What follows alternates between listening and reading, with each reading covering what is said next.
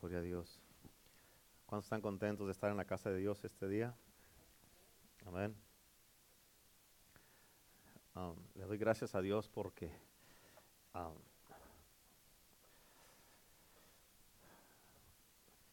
porque ya puedo estar aquí en la casa de Dios una vez más.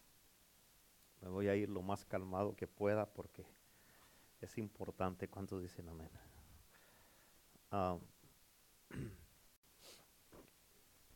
para el, la próxima, para el próximo domingo voy a ir más en detalles de este proceso que pasé en, este, estos días.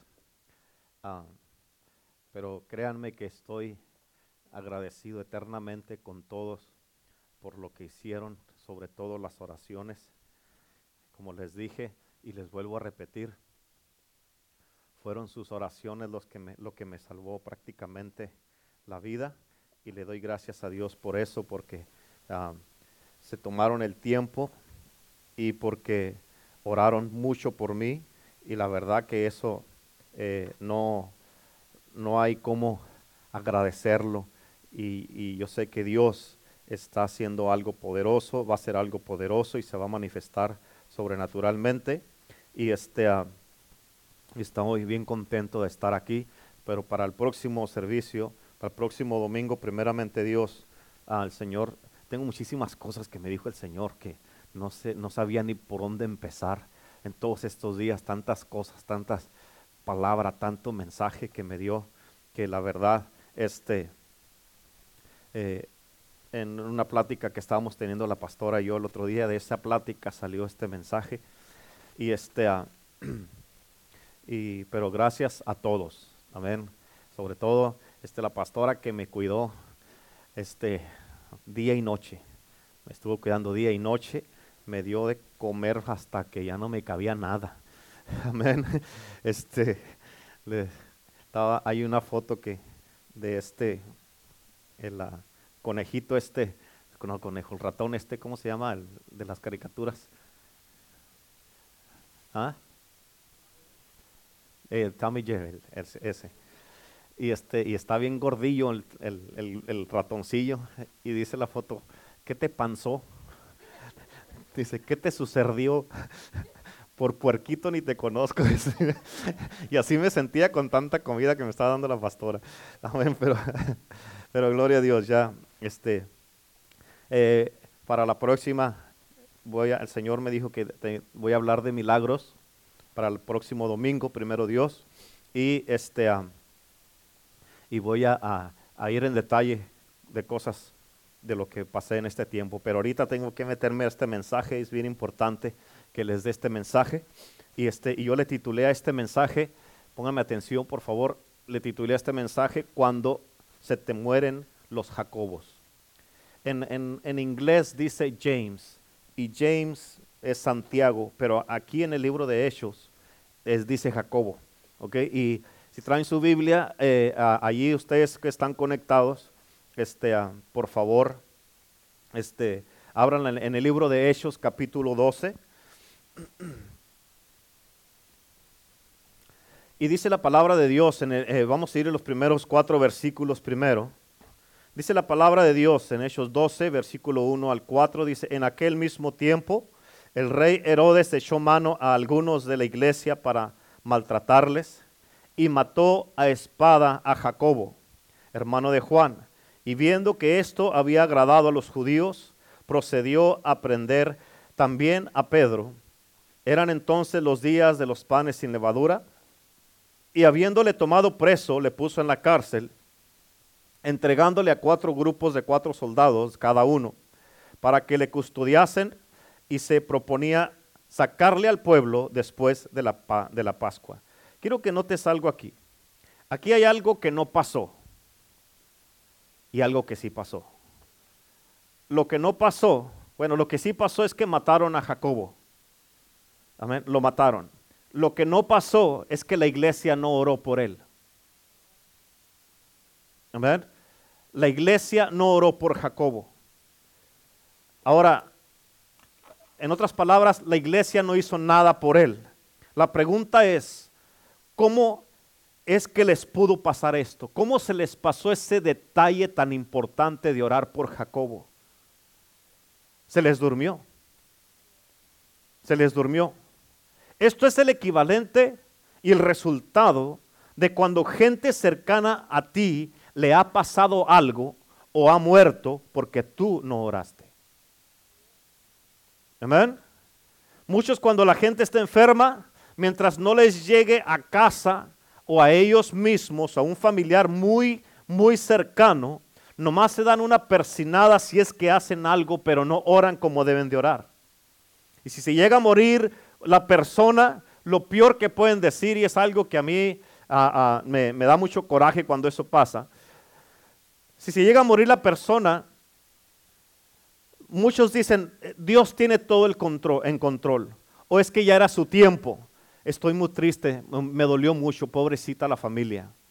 Pero escucha, porque no oraron, eso es lo que dicen.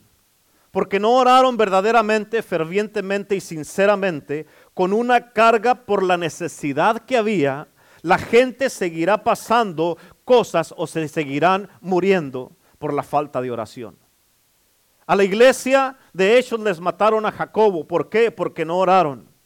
No pensaron que le iban a matar. Tal vez pensaron, amén, oh, para mañana lo sueltan, no se preocupen, todo va a estar bien, nomás le van a dar unos latigazos y de seguro mañana va a estar aquí bien. Como mucha gente ha dicho en estos tiempos, oh, no se preocupen, todo va a estar bien, vas a salir de esta. ¿Really? ¿En serio? Amén. ¿Cómo sabes que todo va a estar bien? ¿En qué estás basando lo que estás diciendo que todo va a estar bien? Si no oras, no intercedes, no buscas a Dios, ¿de dónde sacas que todo va a estar bien? Porque Jacobo, a ver, él lo, arrestaron y Jacobo no estuvo bien con él todo. A Jacobo lo mataron.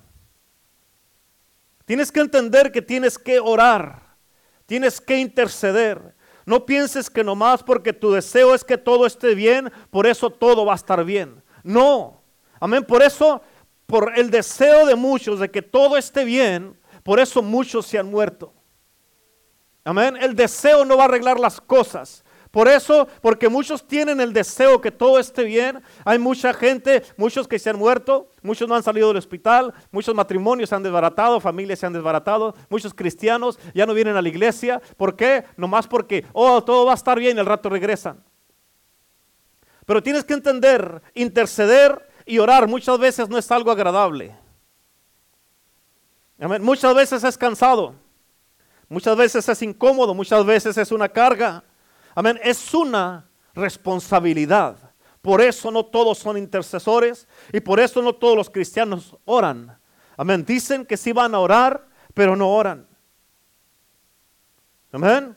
Este mensaje tal vez es un poco fuerte. Dice, oh pastor, tuvo tres semanas sin estar en la iglesia y viene y viene con machete. Pero tienes que entender, estamos en unos tiempos donde no podemos, ah, no tenemos tiempo de seguir Ah, palmeándole a la gente, todo va a estar bien. No tenemos tiempo de venir y decirle a la gente, no te preocupes. Oh, hay poco a poco. Yo sé que le estás echando ganas, aunque andes ahí medio, medio flaky, medio uh, que, que quieres y no quieres, pero todo va a estar bien. No, no todo está bien. Amén. Así es que la intercesión no todo el tiempo es algo bonito. Es como cuando Elías tuvo que ir con el hijo de la viuda de Zarepa. Elías llegó allí y escucha, él tuvo que acostarse arriba del muerto, poner su cara, su boca, su rostro así en el muerto para que le entrara eh, un poco de calor y todo eso. Pero imagínate, ponte a pensar en eso, que tú tengas que ir a acostarte con, eh, con un muerto, que te eches arriba de un muerto. Y tienes que interceder, tienes que orar. ¿Para qué? Para que vuelva a la vida. Ponte a pensar en eso. ¿Hicieras eso? No, ahorita en estos tiempos no se hace. Pues ya se murió, ¿ya qué? Pero la pregunta es, ¿qué estás dispuesto a hacer para mirar el milagro? ¿Qué estás dispuesto a hacer para salvar un matrimonio, para salvar una vida? Para que se sane una persona que está a punto de morir ahorita, que está en el hospital. ¿Qué estás dispuesto a hacer? Amén. Muchos ya pararon de orar por eso de las elecciones del presidente y todas esas cosas. Eh, y ya, ya dejaron de orar. Pero yo escuché el jueves una palabra que el Señor dijo, it's not over yet. Pero es que ya declararon presidente al otro. Amén. Y, y Dios es un especialista en llegar cuando parece que ya todo está perdido. ¿Verdad? Parece que así hace Dios las cosas. No sé por qué le gusta hacer eso. Amén. Pero lo hace así. A veces así pasa. Pero muchos han dejado de orar ya. Muchos ya no están orando. En otras palabras, ¿van a dejar morir a Jacobo? ¿Cuánto daño ha causado la falta de oración verdadera, hermanos? ¿Qué daño ha causado tanto cristiano que nomás está centrado en sí mismo y no ha orado? ¿Cuánta gente ha pasado por tantas cosas que no debería de pasar o estar pasando si la iglesia orara como debe de orar y clamara a Dios como debe de clamar a Dios con oración y súplica en el Espíritu y con gemidos indecibles como dice la Biblia? Amén. Si la iglesia y como liderazgo y pastorado paráramos de perder el tiempo tratando de inflar a los mismos cristianos que no quieren servir a Dios, que no quieren cambiar, que no quieren un compromiso con Dios, amén, que todavía están ahí, le entro o no le entro, le entro o no le entro, amén, y no quieren hacer nada más que perder el tiempo y por eso se nos están muriendo los jacobos por perder el tiempo con gente que no quiere, por eso se han perdido tantas cosas, ¿por qué? Porque no, no ora la gente y porque se basan en lo que miran, no, pues es que ya no, ya dijo el doctor que no tiene esperanza. Amén, pero si todavía está vivo, hay esperanza. Si todavía aunque muriera, hay esperanza. ¿Por qué? Porque para Dios no hay nada imposible. Y mientras estos cristianos están centrados en sí mismos, en sus inmadureces, en sus mentalidades, luchando, amén, porque no quieren dejar al mundo, si lo dejan o no lo dejan, si sirven a Dios o no lo sirven, pero en lo que la piensan están habiendo pérdidas por todos lados. Ya no vamos a perder el tiempo con gente así. O van a servir a Dios o no lo van a servir. Es bien sencillo. O quiere servir a Cristo o no. Si no quiere servir a Cristo, haga lo que usted quiera. Pero si va a servir a Cristo, véngase a la iglesia y vamos a seguir todos juntos, pero en serio ya. En estos días, la verdad que cuando yo estuve, que tuve este proceso de, de tres semanas enfermo, este, hay muchas cosas que estaba platicando con Renato ahorita, hay muchas cosas que eh, cambian en la vida de una persona. Eh, te entra una realidad. Cuando ya sabes que estás a punto de morir en cualquier segundo, te entra una realidad donde dices, hey, esto ya, eh, ya, ya no puedo seguir perdiendo tiempo. Ya no puedo seguir con inmadureces. Ya no puedo seguir, le entro o no le entro. Amén. Voy o no voy. ¿Sirvo a Cristo o no sirvo a Cristo? Ya eh, aún, aún, como matrimonio, ya no pueden andar ahí con, eh, eh, inmadureces o con pleitos o cosas que no tienen sentido. Amén. Donde ya, o sea, ¿qué está tanto perdiendo el tiempo por el amor de Dios? Estás a punto de morir y todavía ahí, todavía haciéndote el ofendido, el enojado y todo eso, ya, perdona. No, Amén.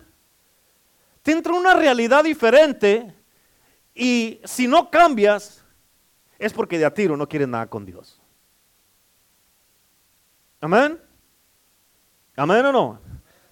¿Cuánta pérdida de familias, de seres queridos, de hombres y mujeres de Dios, de pastores y pastoras ha habido por la falta de una verdadera iglesia que se levante en oración? ¿Cuántos Jacobos han muerto a nuestro alrededor? No más porque no hemos orado. Oh Señor, ten misericordia y perdona los pecados de tu iglesia. Amén. A la iglesia del libro de Hechos les mataron a Jacobo por no orar. Escucha, porque cuando mataron a Jacobo, dice la Biblia en los versículos que leímos de Hechos 12, dice la Biblia que que, Herodes miró que a la gente le había agradado lo que había hecho y por eso mandó arrestar a Pedro. Pero mira lo que pasó allí mismo en Hechos 12, ahí en tu Biblia. Vamos a, leímos del 1 al 4, vamos a leer del 5 en adelante. Dice la Biblia, dice, así que Pedro, en el versículo 5, ah, así que Pedro estaba custodiado en la cárcel, escucha lo que dice aquí, pero la iglesia hacía sin oración sin cesar oración a Dios por él. ¿Escuchaste lo que dice ahí? Pero la iglesia hacía sin cesar oración a Dios por él. La iglesia sin parar, amén, sin dejar de orar, hacían oración a Dios por él. ¿Por quién? Por Pedro. En versículo 6 dice, y cuando Herodes le iba a sacar, aquella misma noche estaba Pedro durmiendo entre dos soldados, sujeto con dos cadenas, y los guardias delante ah, de la puerta custodiaban la cárcel. Y aquí se presentó un ángel del Señor y una luz resplandeció en la cárcel, tocando a Pedro en el costado, le despertó diciendo, levántate pronto. Y las cadenas se le cayeron de las manos. Le dijo el ángel, ciñete y átate las sandalias, y así lo hizo. Y le dijo, envuélvete en tu manto y sígueme. Y saliendo le seguía, pero no sabía que era verdad lo que hacía el ángel, sino que pensaba que veía una visión. Habiendo pasado la primera y la segunda guardia, llegaron a la puerta de hierro que daba a la ciudad, la cual se les abrió por sí misma, y salidos pasaron una calle y luego el ángel se apartó de él. Versículo 11, entonces Pedro volviendo en sí, dijo, ahora entiendo verdaderamente que el Señor ha enviado su ángel y me ha librado de la mano de Herodes y de todo lo que el pueblo judío, del pueblo de los judíos esperaba. Y habiendo considerado esto, llegó a casa de María, la madre de Juan, la que tenía por sobrenombre Marcos, donde muchos estaban reunidos orando. Donde muchos estaban reunidos orando. ¿Escuchaste eso? En el versículo 5 dice, pero la iglesia hacía sin cesar oración a Dios por él. En otras palabras, aquí ya cambiaron las cosas. Tres, cuatro versículos antes les mataron a Jacobo porque no oraron. Amén. Pero aquí cambió la cosa. Oh, es que este es de mi familia. Es que este es el líder, este es el pastor, este es de mi casa, mi hijo, mi hija, este es mi esposo, mi esposa. Ya cuando miraron que Herodes no estaba jugando y que también iban a matar a Pedro, ahora entonces sí convocaron a la iglesia e hicieron oración verdadera. Entonces sí intercedieron, ahora sí ayunaron, ahora sí hicieron vigilia porque Pedro llegó en la noche y todavía estaban orando. Amén. Fíjate, ahora sí, después, ahora sí hicieron una intercesión ferviente. No nomás fue una persinada. No nomás dijeron, oh Señor, protege a Pedro, oh Señor, cuídalo de los romanos, ayúdalo para que duerma bien y que no esté incómodo ahí en la cárcel. Oh, no, hermanos. Ahora sí oraron, dijeron, Señor, en el nombre que es sobre todo nombre. En el nombre de Jesucristo de Nazaret, clamamos tu sangre sobre tu siervo. Clamamos tu sangre y cancelamos todo ataque satánico que está hirviendo en el corazón de Herodes. Y en el nombre de Jesús, manda tu ángel, Señor, que rompa toda cadena, que, que abra las puertas de la prisión, que quiebre los candados y saca a tu hijo en el nombre de Jesús. Señor, no permitas que los planes del diablo se lleven a cabo en contra de tu hijo que tiene que ir y predicar tu palabra, que tiene que ir y hacer tu voluntad. En el nombre de Jesús clamamos a ti, en el nombre que es sobre todo nombre. Amén. Ahora sí, es como ahorita con lo de las, de las elecciones, muchos ya pararon de orar. No, pues es que ya estuvo. Oh, sí, ¿quién dice que ya estuvo? Pues ya declararon al otro presidente. ¿Y qué tiene? ¿Y qué tiene? ¿Que no? La hija de Jairo ya estaba muerta, ya estaba muerta. Y aún así el papá fue a buscar a Jesús para que viniera y le pusiera la mano sobre de ella. ¿Para qué? Para que viviera. Si hubiera sido otro, no, pues ya se murió, hay que preparar el, el entierro, el funeral y todo eso. Pero ya estaba muerta. ¿Qué fue lo que pasó? Escucha, porque ya habían contratado a los llorones. Y habían contratado a la gente que iba a llorar, porque eso es lo que hacían. Amén, había una gente que era especialmente cuando se moría alguien, los contrataban para ir a la casa a llorar. Eso es lo que hacían. Y escucha, tienes que entender. ¿Por qué? Porque estaban todos en alboroto ahí. Jesucristo le dijo, vamos a tu casa, Jairo.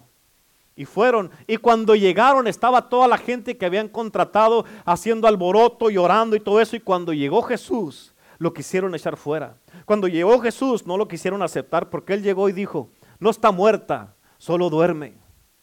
Amén.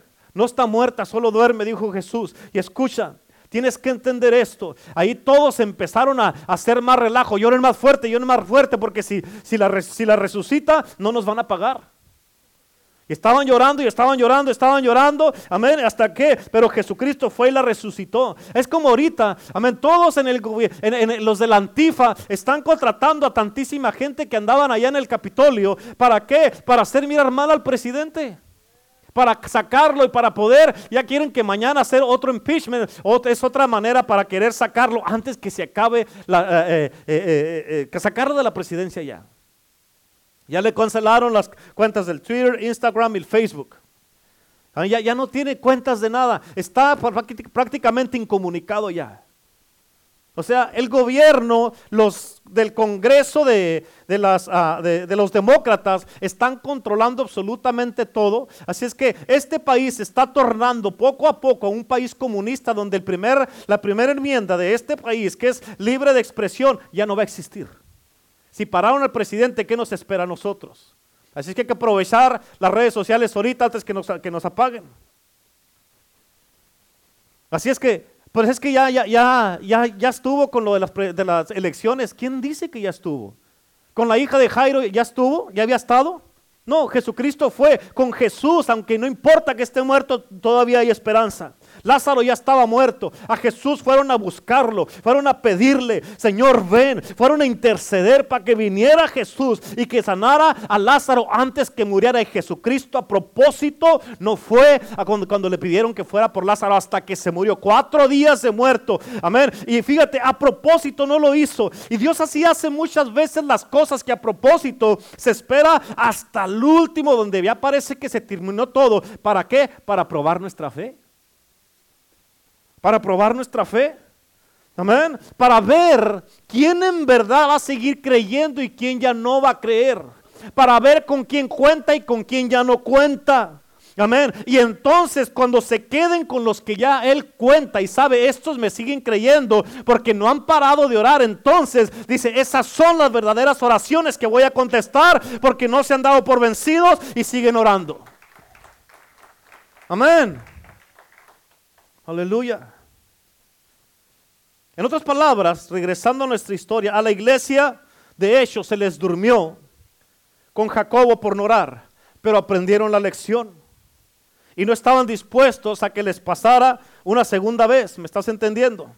¿Por qué? Porque un día mataron a Jacobo y al siguiente día arrestaron a Pedro. Y dijeron, ah, rápido, imagínate, rápido aprendieron la lección. La pregunta es, ¿cuántas cosas tienen, tienen que pasar para que tú aprendas la lección.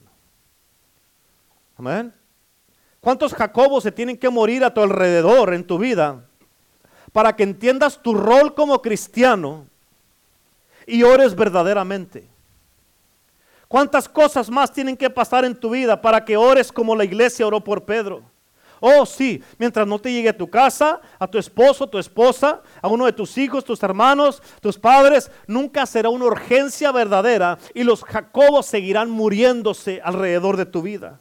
Pero la pregunta es, ¿cómo es tu oración cuando se trata de tu hijo o tu hija de tu papá, tu mamá, tu hermano, tu hermana. Amén. ¿Cómo es tu oración y tu intercesión ahí entonces? Entonces, ahí es cuando sí verdaderamente intercedes, como cuando la iglesia de Hechos oró por Pedro. Pero ¿por qué tienes que esperar a que eso suceda para orar en serio? Porque tienes que entender esto, porque muchas veces cuando el cristiano empieza a orar ya es demasiado tarde. ¿Por qué? Porque el enemigo llegó primero que tú y empezó a hacer algo primero que tú. Y para cuando tú empiezas a orar, ya el enemigo causó daño. Y lo peor que puede decir la gente que no ora verdaderamente cuando ya pasó algo es, oh Dios tiene el control. Lo bueno que ya está en mejor lugar. Cálmese. Es que era su tiempo. Pero solo ponte a pensar qué hubiera pasado si hubieras orado verdaderamente. ¿Qué hubiera pasado? Tienes que entender esto. Orar de esta manera es llegar temprano. Y no estoy hablando nada más del tiempo, pero estoy hablando en el espíritu, es llegar temprano y actuar antes que el enemigo actúe. Amén. Es llegar antes de tiempo, es ganarle al enemigo antes que se lleve una vida, antes que destruya un matrimonio, antes que destruya a un joven, a una jovencita, antes que destruya tu vida, antes que destruya tu ministerio, antes que destruya tu relación con Dios. Es ganarle al enemigo antes de que las cosas sucedan. ¿Para qué? Para llegar temprano. Por eso Jesucristo le dijo a los discípulos, velad y orad para que no entréis en tentación. La pregunta es, ¿velaron y oraron? No, ¿qué pasó? Se quedaron dormidos. Por eso escucha, escucha el peligro de no velar y orar y quedarte dormido, porque cuando los discípulos despertaron, Judas ya estaba ahí, el enemigo ya estaba ahí presente, ya había llegado, en otras palabras, llegó antes que ellos, ellos ni cuenta se dieron, cuando abrieron los ojos ya había llegado el enemigo. ¿Escuchaste lo que te dije? Para cuando abrieron los ojos los discípulos, ya estaba el enemigo ahí. Y ellos ni cuenta se dieron cuando llegó. Todo porque ellos no estaban velando y orando. Yo me pregunto en cuántas áreas de tu vida o en qué áreas de tu vida ya llegó el enemigo y tú no te diste cuenta por no estar velando y orando. ¿Qué has perdido en tu vida? ¿Cuáles son los Jacobos que has perdido? ¿Cómo está tu vida? ¿Cómo está tu familia? ¿Cómo está tu relación con Dios? ¿Cómo está tu, tu relación con Jesucristo? Amén. ¿Dónde está tu familia? ¿Dónde está tu matrimonio? ¿Dónde están tus hijos? ¿Dónde está tu intimidad con Dios? ¿Dónde está tu vida de interceder? ¿Tu vida de orar? ¿Dónde está tu vida de la lectura de la palabra? Amén. ¿A qué horas llegó el enemigo y ni cuenta te diste? Si ya dices, no me, no me acuerdo cuándo fue la última vez que oré. Ponte a pensar en eso. ¿En qué áreas te ha sorprendido el enemigo y te ha causado tanto daño por no velar y orar como debes? Solo ponte a pensar y sé honesto contigo mismo. ¿Qué es lo que has perdido en tu vida por no velar y orar? Por tomar las cosas a la ligera. ¿Cuántas veces les hemos dicho y la pastora nos ha dicho todo el tiempo, no tomemos las cosas a la ligera? ¿Qué es todo lo que ha pasado que no debería de haber pasado si no te hubieras quedado dormido?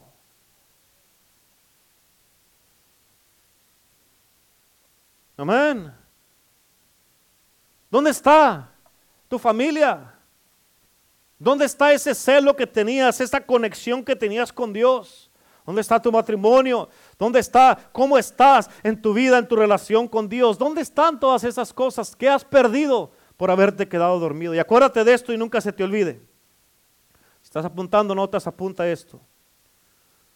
Nunca se te olvide. El éxito del diablo está ligado a que la iglesia no esté velando y orando. El éxito del diablo está ligado a que la iglesia no esté velando y orando. Y con eso, los Jacobos se van a seguir muriendo por todos lados. Te voy a dar un ejemplo que te había dado hace mucho tiempo. Quiero que me pongas atención. Te voy a dar un ejemplo bien poderoso. Pero con esto tienes que entender por qué la iglesia primitiva o la primera iglesia para ellos era algo común y normal sanar a la gente sin importar el tipo de enfermedad que tuviera. Era algo tan normal como tomarse un vaso de agua. Y ahora mira esto, porque como fueron pasando los años después de la, cuando empezó la primera iglesia, cuando empezaron, a pasar los años, las generaciones empezaron a, a pasar. La gente, la iglesia pensó que ya había llegado al lugar donde tenía que llegar, a ese lugar llamado ahí, a ese nivel, a esas alturas, la iglesia pensó que ya estaba donde tenía que estar y dijo, aquí ya somos intocables. Amén. Pensaron eso, la iglesia pensó esas cosas. En otras palabras, la iglesia se relajó y, y, pararon de hacer muchas cosas que antes hacían. Pero eso, vieras qué tanto daño ha causado todo esto. Y por eso empezaron una de las cosas que empezó a hacer la iglesia cuando ya estaba supuestamente en ese nivel es de que pararon de empezar a orar menos y menos y menos y menos. Y cuando la iglesia empezó a hacer esto, escúchame, pon atención, cuando la iglesia empezó a hacer eso, muchas enfermedades empezaron a regresar al mundo, aún al mundo cristiano. En otras palabras, ¿sabes qué significa esto? Que el diablo empezó a tomar amén, el territorio que la primera iglesia había tomado. Y, la iglesia lo empezó a perder. ¿Por qué? Porque dejó de orar. Te voy a dar un ejemplo, voy a hacer esto más para acá. Ven a ver, por favor. Aquí me miro todavía. Pon aquí, por favor. Mira, yo soy la iglesia y él es el diablo. Amén. Hazte más para acá. Esto es lo que la iglesia hacía y hizo en un principio. Empezaron a orar y a como iban orando, iban puchando para atrás al enemigo. Y el enemigo iba perdiendo territorio, iba perdiendo, amén, iba perdiendo muchas cosas. Y a como iban orando, iban creando una área libre de, de, de, de de, lepra, libre de, cáncer, libre de enfermedades, libre de diabetes, libre de divorcios, libre de, pandemias, libre de virus, libre de toda clase de cosas. Iban estableciendo un territorio y un dominio. ¿Por qué? Porque la oración los estaba dando un dominio sobrenatural donde había una área donde en esa área el enemigo no se podía meter. ¿Por qué? Porque la iglesia había establecido un territorio. La iglesia había establecido una área y el enemigo no podía cruzar y meterse a esta área porque ya había avanzado la iglesia. El problema fue que cuando la iglesia pensó que ya estaba allí, que era intocable, Amén. Cuando empezaron a dejar de orar y orar y orar y orar y, enfermedades empezaron a regresar. Ahora el enemigo, él como dejó la iglesia de orar, empezó el enemigo a puchar para atrás, a puchar para atrás a la iglesia, a puchar para atrás a la iglesia. Y como iba el enemigo puchando para atrás a la iglesia, empezó a ver otra vez, de repente regresó el cáncer, de repente, regresó el diabetes, la artritis, las plagas, eh, la, lepra, eh, las divisiones, los divorcios, empezaron a regresar para atrás. ¿Por qué? Porque la iglesia perdió el territorio y se le entregó al enemigo por dejar de hacer lo que tenía que hacer y no orar como debía de orar. Amén. Gracias, Abel. Tienes que entender eso, es bien importante. Escúchame, porque todos los que me están escuchando ahorita, los que me están mirando, yo sé que todos conocemos o conocen a alguien que tiene cáncer o que tuvo cáncer o que murió de cáncer. Amén. O alguien que tiene el virus ahorita o ha muerto del virus. Pero escucha, porque antes un cáncer no era un problema no era un problema para la iglesia de Cristo. ¿Por qué? Porque en un abrir y cerrar de ojos era sanada la enfermedad o la persona. ¿Sabes por qué? Porque en aquel tiempo la iglesia era dada la oración verdadera. Las enfermedades no eran un problema. Y eso, fíjate, y por eso se había ganado todo el territorio que se había ganado y habían creado una área un lugar geográfico libre de enfermedades, libre de divorcios, libre de virus, libre de pandemias, libres de plagas, libre de, lepras, libre de divisiones, libre de, de cristianos fríos, sin falta de compromiso. Era una área que habían creado donde el que entrara a esa área iba a entrar en avivamiento y se iba a convertir verdaderamente a Cristo. ¿Por qué? Por el territorio que habían logrado, lo que habían avanzado y como tenían todo este territorio ganado, lo que pasaba es de que todo el que entraba en ese entonces, en la primera iglesia, las conversiones eran verdaderas. Se le notaba a la gente la conversión. Y eso se logró por el avance que hizo la iglesia, porque se tomaron en serio el rol de la oración y se dieron cuenta que todo lo iban a arreglar en oración. Siempre que enfrentaban algo, lo arreglaban todo en oración. Pero el problema en estos tiempos es que la iglesia, el cristiano, porque la iglesia es el cristiano. El problema en estos tiempos en la iglesia es que por la pereza, por la flojera, por la falta de compromiso, por la falta de seriedad, por la desconexión con Dios, por no conocer a Dios, se ha perdido todo el territorio que la primera iglesia había tomado y había, y había agarrado. Y por eso, fíjate, todo esto pasó por haber dejado de orar. La Biblia nos manda a orar. La Biblia dice orar sin cesar. La Biblia dice velad y orad para que no entréis en tentación. La Biblia dice y orando el cielo se abrió. La Biblia dice buscar a Dios mientras pueda ser hallado. La Biblia dice orar con toda oración y súplica en el Espíritu. La Biblia dice, clama a mí y yo te responderé. ¿Cómo vas a clamarle a Dios? En la oración. Amén. En Mateo 7, 7 dice la Biblia, pedid y, os, y, se os dará, buscad y hallaréis, llamad y se os abrirá. ¿Cómo vas a pedir? Orando. ¿Cómo vas a buscar? Orando. ¿Cómo vas a llamar? Orando.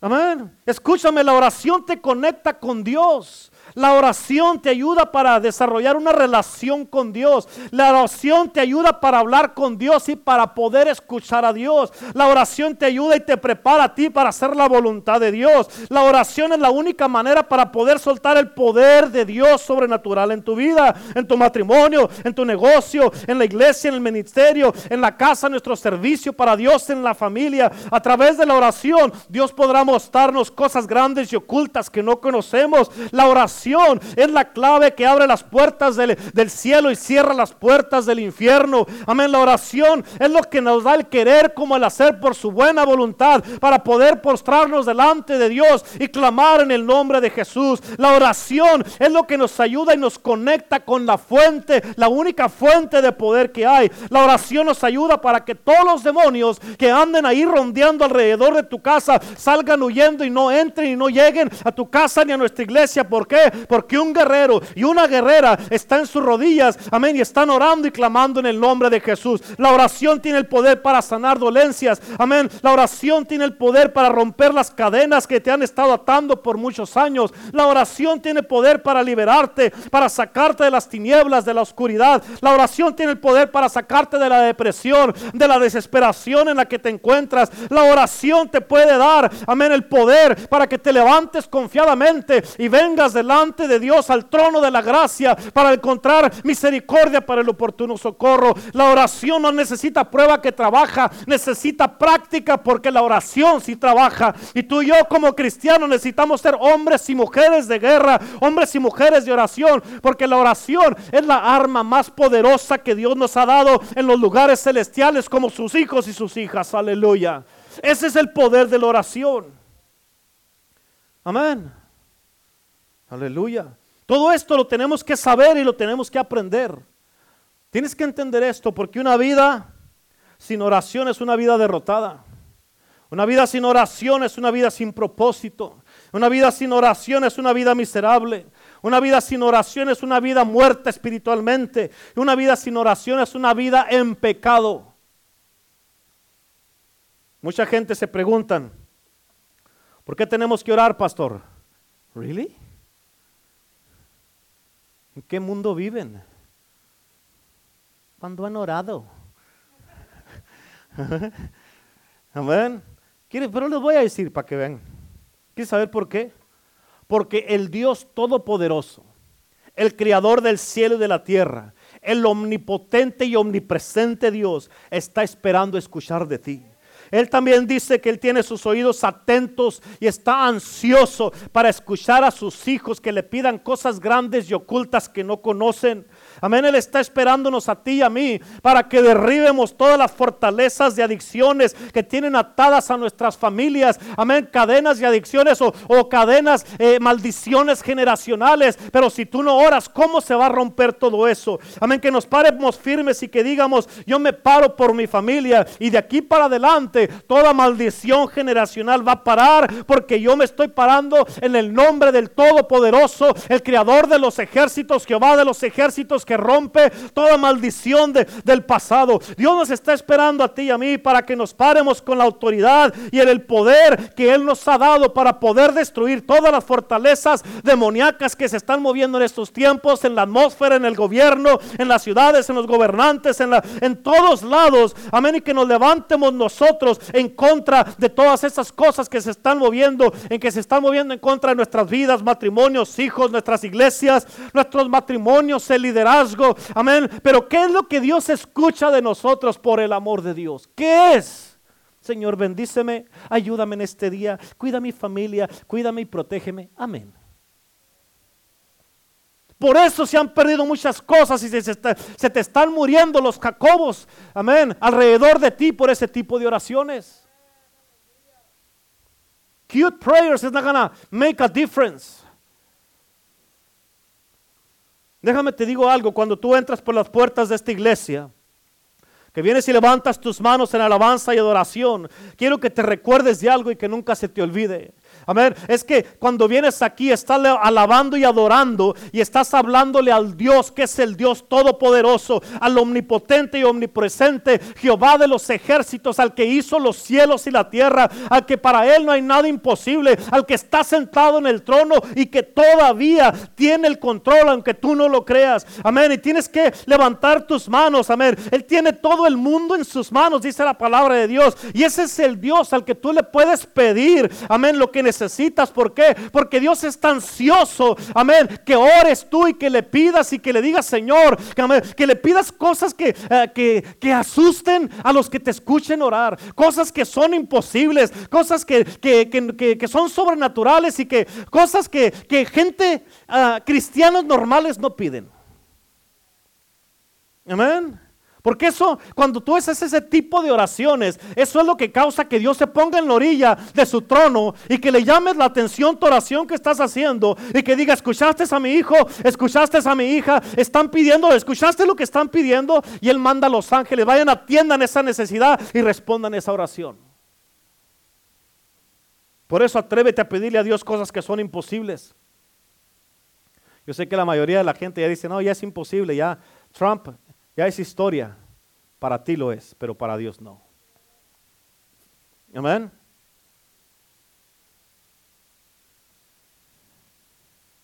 Pídele a Dios que derrote a los gigantes que se están levantando en tu vida, porque Dios es un Dios matador de gigantes. Pídele que se levante con poder y que abra los mares, amén, que estén enfrente de ti y entierre a los enemigos que vienen detrás de ti. Tú vas a mirar y a darte cuenta cómo Dios convierte a los enemigos que te vienen persiguiendo en medio, en medio de los mares. Vas a mirar cómo los convierte en comida para pescados. Amén. Pídele que mande fuego del cielo, así como lo hizo con Elías, y vas a ver que sí lo va a hacer. Pídele que camine contigo, amén, a través del horno de fuego y que sea el cuarto hombre que está contigo allí en el fuego y vas a ver que sí lo va a hacer. Porque escúchame, si caminas por el fuego con Dios, el fuego no te quemará. Amén. Si caminas a través de las aguas con Dios, las aguas no te van a ahogar. Tú pídele porque Él es el Dios que no falla y es todopoderoso. Yo no sé de cuándo dejó la gente de creer. Yo no sé de cuándo dejó la gente de ya no orar y pedirle a Dios. Oh, sí, claro que todas las cosas que están pasando causan que la gente dude, ¿sí o no? ¿Sí o no? ¿Te ha dudado? ¿Te ha llegado el punto donde a ti te ha fallado la fe? ¿Has cuestionado? Amén. Especialmente con todo lo que está pasando. Parece que horas y horas y horas y parece que Dios, amén, que Dios está, pues ¿cuándo va a contestar? Pero Dios, a propósito, muchas veces se espera hasta el último, a ver quién va a creer hasta el final. Amén. Por eso Él te dice, clama a mí y yo te responderé y te mostraré cosas grandes y ocultas que tú no conoces. Por eso debes llorar. Por eso debes llorar y por eso debes llorar. ¿Hasta cuándo, pastor? Usted sigue orando. Ya le contestó Dios. No, pues sigue orando. Esa es su clave. Ese es su, ese es su, su, su, ah, ah, su, su ¿cómo se dice? Ese es tu, ah, eh, sí, aparte, eh, eh, tu, esa es la, deja ahí, encuentro una palabra ahí que debe de caber ahí. Ayúdenme pues, coyotes. ¿Ah? Sí, no, pero hay una clave. Esa es tu señal de que no debes de parar de orar. ¿Por qué? Porque no te ha contestado. ¿Cuándo voy a parar, pastor? Hasta que le conteste Dios. ¿Todavía te contestó? No, entonces sigue orando y, párese de quejarse y siga orando. ¿Sí o no? Por eso debe orar. ¿Ya contestó Dios? Entonces, hay que orar. Amén. ¿Por qué? Porque Dios, escucha, Dios en el cielo quiere que tengas este poder que está disponible para ti a través de la oración. No podemos darnos ya el lujo, hermanos, de seguir perdiendo nada ni a nadie. ¿Escucharon? No podemos darnos el lujo de perder nada ni a nadie. En estos días que estuve enfermo, como les dije, yo pensé que tuvo tres días que yo dije, yo no sé, eh, eh, no sabía cómo dije. Es más, hasta la pensaba para dormirme porque dije, así como estoy, tal vez no amanezca. En serio. Amén. Imagínate que me hubiera pasado algo. Ahorita ya no tuvieran pastor y estuvieran todavía tal vez esperando para ver qué iba a pasar con el funeral. Amén. Yo estuviera allá en el cielo regocijándome, ya ustedes ahí batallen, sigan batallando. Pero, obvio, obvio, que Dios tuvo misericordia de mí y escuchó sus oraciones de todos ustedes. Obvio. Esto significa que Dios todavía no ha terminado conmigo. Y esto significa que tengo muchas cosas que hacer todavía para Dios. Y lo vamos a hacer. Y lo vamos a hacer. ¿Cuántos dicen amén? Amén. Por eso no podemos darnos el lujo de seguir perdiendo nada ni a nadie más. Jacobo, ya no podemos darnos ese lujo. La Biblia dice que todo lo que está escrito fue para nuestra enseñanza. Y ya miramos cómo la iglesia de Hechos, fíjate, perdieron a Jacobo. Perdieron a Jacobo, pastor, sí lo perdieron. Porque la Biblia no dice que oraron por él. Sí oraron por Pedro. Por Jacobo no dice la Biblia que oraron. ¿Cuántos dicen amén? En otras palabras, ¿qué les pasó? Se les durmió. Como a ti se te ha dormido en muchas áreas de tu vida. Se les ha dormido en muchas áreas de su vida. Amén. Amén. Acuérdate cuando andabas en fuego por Dios, ¿qué pasó? Se te durmió. Acuérdate, ¿dónde está tu matrimonio? ¿Qué pasó? Se te durmió. ¿Cómo te pudo pasar eso? Se te durmió. No puede ser que estando en la casa de Dios se te durmió. ¿Dónde está ese fuego, ese celo que tenías cuando servías a Dios, que estabas en tu primer amor? ¿Qué pasó? ¿Por qué se apagó? Se te durmió. Amén. ¿Te acuerdas cuando te levantabas en las madrugadas a orar? Que Dios no tenía que estarte ahí picando el costado dos, tres, cuatro, cinco veces y tú ahí, porque a la primera, a la primera, luego, luego te levantabas así, Señor, aquí estoy, ¿qué necesitas? Y te levantabas a orar. Y ahorita ya ni te, ya ni te hace el Señor así porque no te vas a levantar. Amén. Y cuando les llega a hacer, se quejan porque no pueden dormir. No, hombre. Van y se levantan, se toman una pastilla para dormir. Dice, Señor, te estoy levantando a orar. Amén.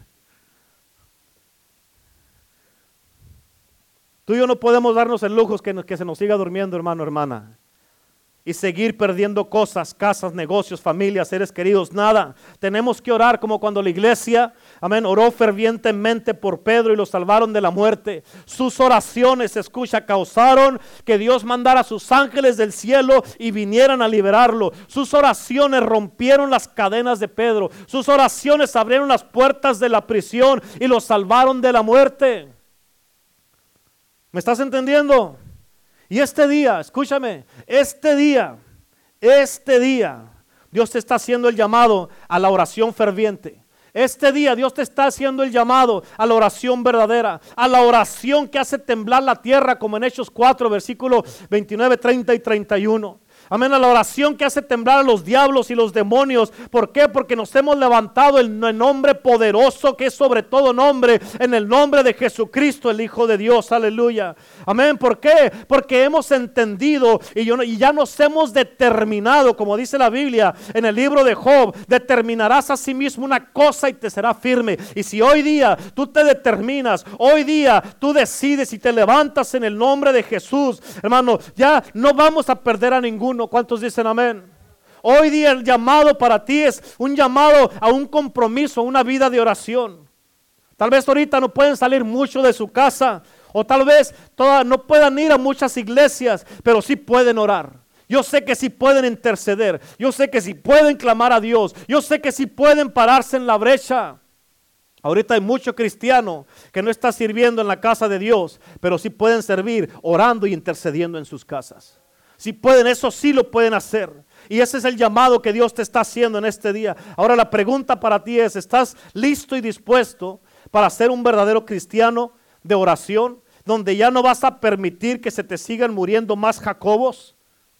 Donde cuando te llegue una petición de oración vas a orar instantáneamente. El otro día estaba hablando con la hermana Cata, porque tuvo unos días también que no se sintió bien. Y estaba hablando con ella y me dijo, bueno, de hecho ella me llamó y, estábamos hablando de la oración y todo eso. Y una de las cosas que me dijo, dijo, pastor, dijo, nosotros, me dijo, quiero que sepa que en cuanto nos llega la petición de oración, estemos donde estemos en ese momento, de, paramos todo y nos ponemos a orar. Porque tienes que entender que muchas de las veces las oraciones son de vida o muerte.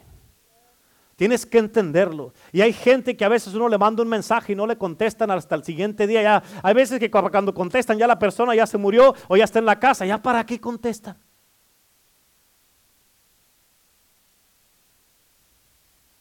Amén. Eso significa, y me deja saber, ni no oraste. Amén. O a veces yo les mando, eh, necesito que oren por mí, no contestan, no, ya para cuando ya, ya, ya me contestan, mejor ore yo por mí, porque yo sé que no van a orar. Amén. Por eso el llamado de Dios es a la oración. Una oración verdadera para que no se te sigan muriendo más jacobos. Todos tenemos familia, seres queridos, familiares, hermanos en Cristo, y Dios nos está llamando a todos para que estemos orando fervientemente, para que tomemos en serio este llamado de la oración, para que tomemos en serio lo que Dios nos está instruyendo y nos está diciendo, hey, te estoy llamando a ti. Ponte a pensar en eso, medita en esto, ponte a pensar tú mismo en tu vida de oración. ¿Qué tan en serio te tomas las peticiones de oración? ¿Qué tan en serio has orado cuando te llega una petición de oración?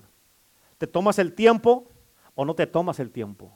O nomás dice, Señor, en el nombre de Jesús, Señor, ah, eh, te pido por esta petición, amén.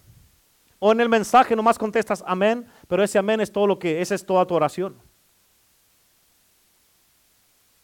Tienes que ponerte a pensar y hacer conciencia de ti mismo, hacer tú mismo una evaluación personal y decir, necesito orar y hoy día yo me voy a arrepentir porque no he orado como he debido. Y tal vez cosas sí han pasado porque no has orado. Y tú mismo andas cargando con condenación que dices, híjole, por mi culpa se me murió este. Por mi culpa pasó esto. Por mi culpa pasó aquello.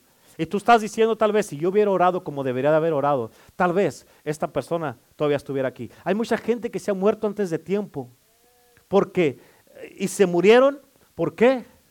Por falta de oración. Así es que ya no hay que hacer eso. Amén. Ya no hay que hacer eso. Hay que tomar en serio este llamado que el Señor nos está haciendo. ¿Cuántos dicen amén? Es que ahí donde están, en su casa todos ahorita, yo les voy a pedir que primeramente Tú sabes exactamente todas las veces que deberías de haber orado y no oraste. Tú sabes todas las veces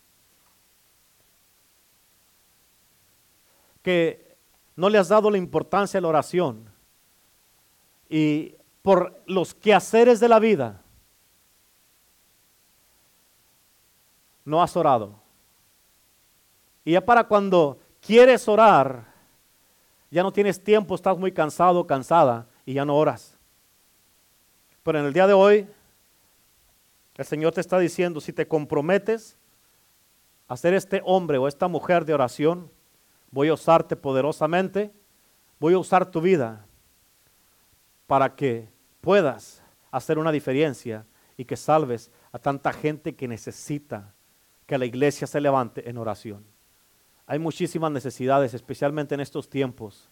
Demasiadas necesidades de tanta gente que necesita que la iglesia se levante en oración.